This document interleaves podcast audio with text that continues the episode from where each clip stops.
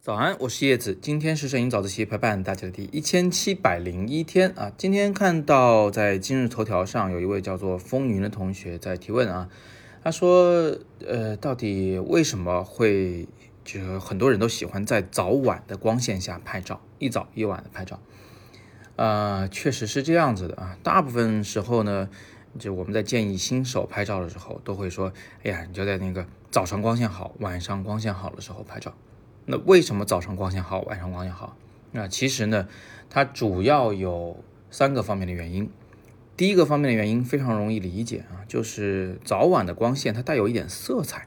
比如早上的光线是金黄的，晚上的光线啊，就是这个日落之前的光线呢，它是带有一点橙色、橙红色的啊。当然也会出现，比如火烧云啊啊，甚至是太阳落下去以后的那个紫色调也有。总之，早晚的阳光呢。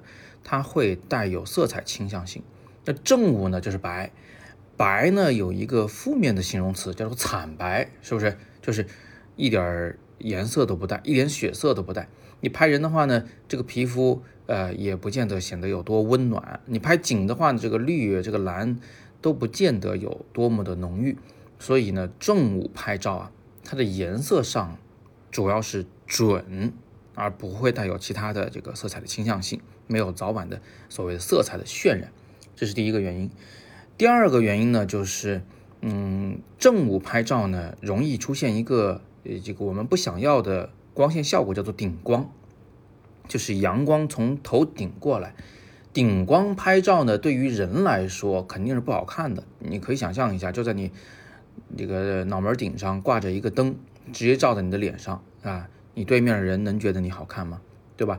呃，你的鼻子下面有希特勒的小胡子，你的眼睛下边有巨大的这个黑眼圈，啊，等等等等吧，反正就是脸上都是褶子，一点都不好看。那呃，如果你不想用顶光拍照啊，想用顺光也好，侧光也好，是吧？逆光也好，你是不是都得要求这个太阳不在头顶啊？它首先得在天边，离天际线不高的地方，对不对？那么，只有太阳具有一定的斜射角度，我们才可能去啊，这个转动我们要拍的这个模特，去达到顺光、侧光、逆光的效果。嗯，所以正午拍照呢，就是作为光线角度上来说啊，它选择余地小，嗯，拍人不好看。拍景呢也一样嘛，就是如果你是一个有斜射角度的阳光，那我就可以利用，那比如这个山的向阳面。和背阴面这个一明一暗啊，一光一影来形成事物的立体感。那如果是顶光正中午的拍照的话，那就不一定了啊。整个天地都会被阳光照亮，最终的画面效果就是没有什么立体感。这是第二个方面的原因。第三个原因呢，是很多同学可能想不太到的，就是正午拍照啊，其实是光比很大的一个时间。所谓光比，就是从最亮处到最暗处，它的那个亮度差异啊，到底有多大？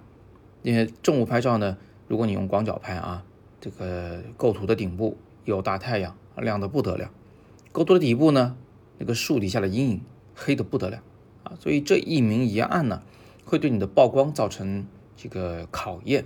你到底要就着哪一处的细节呀？啊，你能不能曝到天空不过度，地面不会不足啊？在呃早晚的光线下呢，就会好得多啊，因为阳光太阳本身不是那么的亮，甚至比如说在那个日落的时候，有的时候你是可以短暂的直视太阳而不觉得刺眼的，所以呢，呃早晚拍的时候，整个世界的光比也会小一些，那这个世界显得温柔一些，你的曝光的这个难度呢也会小一些。当然啊，我以上说的这诸多的。呃，早晚光线的优点也不是一定的啊，这里面有很多的例外情况。比如说，呃，在早上金灿灿的太阳刚刚升起的时候，嗯，那个阳光其实有的时候也会蛮刺眼的啊，这光比不一定小。还比如说呢，就是在冬天的高纬度地区，比如说北京吧，啊，甚至更北的地方，东北吧，在冬天的这些地区，即便是正午，那个太阳的斜射角也挺大的。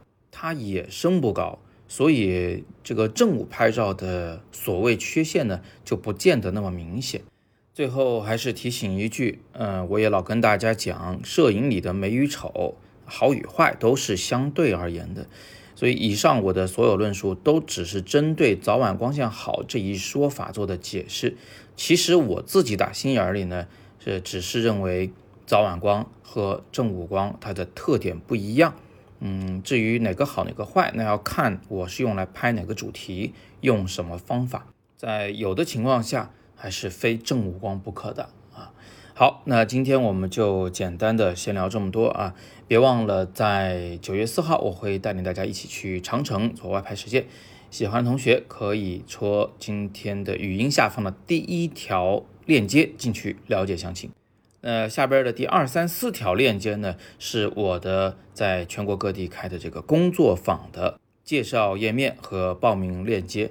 什么是工作坊呢？其实就是你跟我一起花三天到五天的时间，我们啊从头到尾认认真真的做一组摄影的创作，产出一个相对比较完整又比较深度的摄影作品。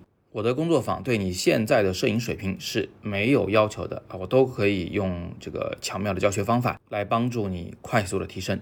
那么今天是摄影早自习陪伴大家的第一千七百零一天，我是叶子。每天早上六点半，微信公众号“摄影早自习”，不见不散。